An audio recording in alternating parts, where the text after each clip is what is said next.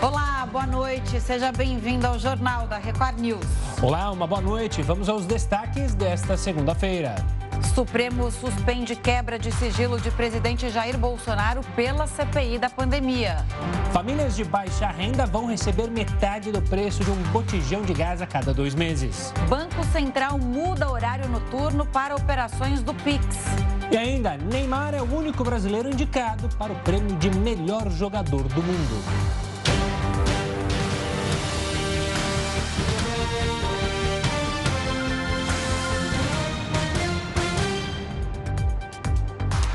E o plenário do Senado debateu a PEC dos precatórios numa audiência pública. O texto foi aprovado em dois turnos na Câmara, mas ainda enfrenta resistência no Senado.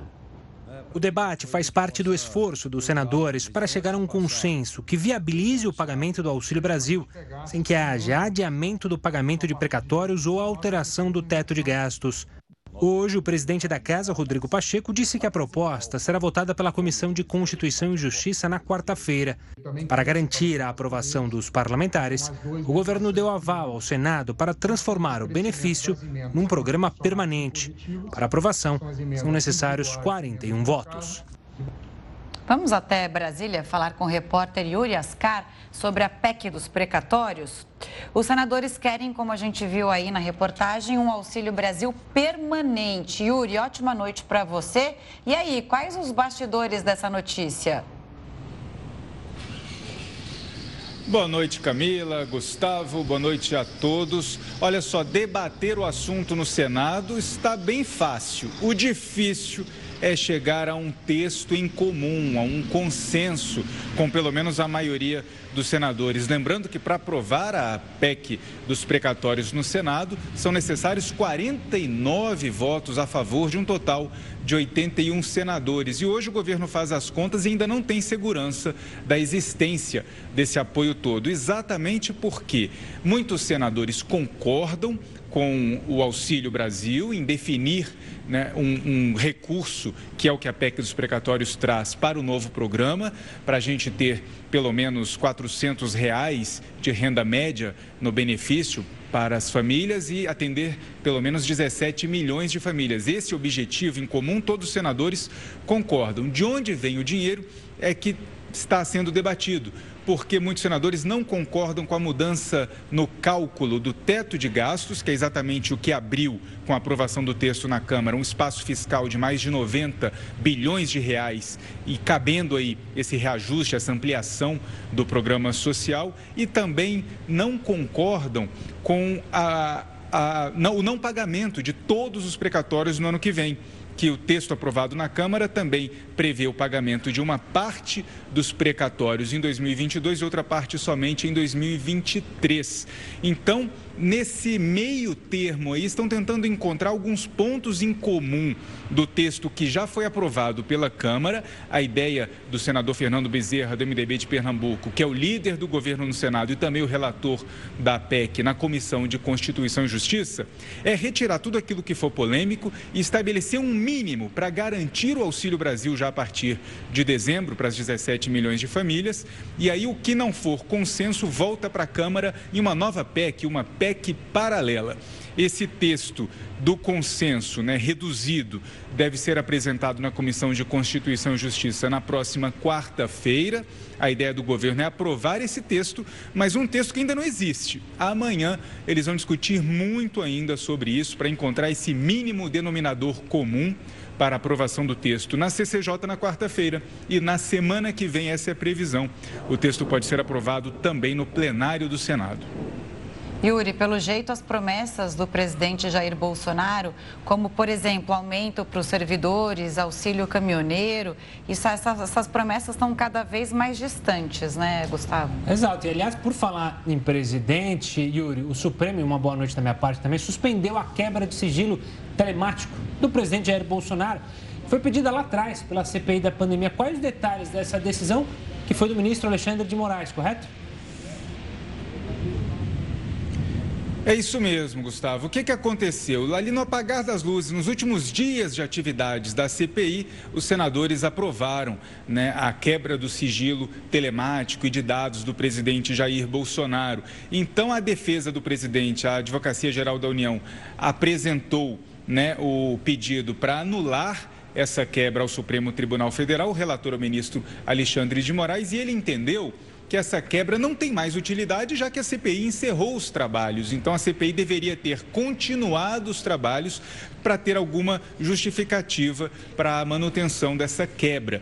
E que, com essa decisão também, o que, que acontece agora? O Senado não pode pedir, por exemplo, o banimento do presidente Jair Bolsonaro das redes sociais ou é, nem para o Senado e nem para a Procuradoria-Geral da República. Esses pedidos e até mesmo um pedido de investigação ainda pode ser feito, mas tem que partir agora, depois dessa decisão do ministro Alexandre de Moraes, da própria Procuradoria-Geral da República, da PGR. O Senado não pode mais fazer esse pedido, já que a CPI foi encerrada e foi anulada a quebra que a CPI tinha feito desses dados telemáticos do presidente Jair Bolsonaro. Gustavo, Camila. Yuri, obrigado pelas informações e olha, vai chover aí, vai chover forte em Brasília. A gente está vendo as imagens atrás de você, o que está tá relampejando por aí. Então você e a equipe vão se preparar para uma chuva que vem forte aí, se já não estiver chovendo, né? Olha, já choveu muito, parou, voltou a chover, agora está chuviscando, mas a gente está vendo que vem mais uma chuva forte aqui no Distrito Federal. Hoje está assim. Bom, Yuri, um ótimo descanso para você e para toda a equipe. Até amanhã. E olha, o projeto que cria o Vale Gás para pessoas de baixa renda foi sancionado hoje. O texto foi aprovado pelo Congresso em outubro. Tem direito ao benefício as famílias inscritas no Cadastro Único de Programas Sociais e que tenham renda mensal menor que meio salário mínimo por pessoa. Cada família vai receber um voucher que corresponde a 50% do preço médio do botijão de 13 quilos a cada dois meses. O programa deve durar cinco anos, mas a data de início dos pagamentos ainda não foi definida. O Tribunal Superior Eleitoral abriu hoje o sexto teste de segurança das urnas eletrônicas que serão usadas nas eleições do ano que vem. O evento vai até a próxima sexta-feira em Brasília. Ao todo, 26 hackers do bem foram convocados para colocar em prática planos de ataque aos equipamentos e sistemas para tentar encontrar eventuais fragilidades e corrigi-las a tempo da próxima eleição. O procedimento acontece desde 2009. Segundo o TSE, o número de inscritos deste ano é recorde. E agora tem a opinião do colunista Augusto Nunes. Boa noite, Augusto. Boa noite, Camila.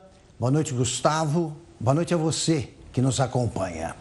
Em 2020, as eleições primárias para a escolha do candidato democrata à presidência dos Estados Unidos mobilizaram quase 30 milhões de simpatizantes do partido.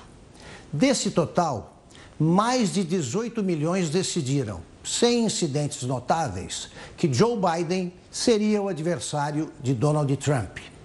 Neste domingo, menos de 50 mil filiados ao PSDB estavam inscritos para participar das prévias, que indicariam o candidato do partido à sucessão de Jair Bolsonaro. Mas a votação teve de ser interrompida logo depois do seu início. A escolha do representante dos tucanos na disputa presidencial ficou para depois, em consequência do colapso do aplicativo concebido para permitir o voto à distância. Dá para imaginar o que ocorreria se todos os oficialmente filiados, mais de 1 milhão e 300 mil, juram os dirigentes, resolvessem participar do pleito. O fiasco só serviu para reiterar que eleições prévias ou primárias são coisa para partidos com muita tradição, muitos militantes de verdade, pré-candidatos com programas consistentes e alguma competência na montagem de eleições domésticas. No primeiro domingo de provas do Enem, o tema da redação foi invisibilidade e registro civil, garantia de acesso à cidadania no Brasil. Para falar sobre esse assunto, o Jornal da Record News convida Pedro Pontual, presidente da Associação Nacional dos Especialistas em Políticas Públicas e Gestão Governamental. Boa noite, seja bem-vindo ao nosso programa. Vamos começar falando então Boa noite. Sobre a invisibilidade, alguns especialistas criticaram o termo usado, mas admitiram que a palavra se refere a uma camada da população que está alheia ao Estado. Qual é a sua leitura, Pedro? Boa noite, Camila. Boa noite, Gustavo.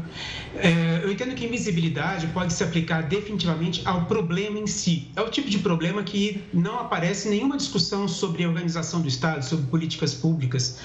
E ah, o que permite que a gente consiga ver essas pessoas é o cruzamento de dados. Então, a gente tem ah, o levantamento, por exemplo, que é feito pelo IBGE, que consegue cruzar os dados que ele recebe de todos os cartórios, os cartórios são obrigados a entregar para o IBGE a quantidade de certidões de nascimento emitidas, e ele recebe do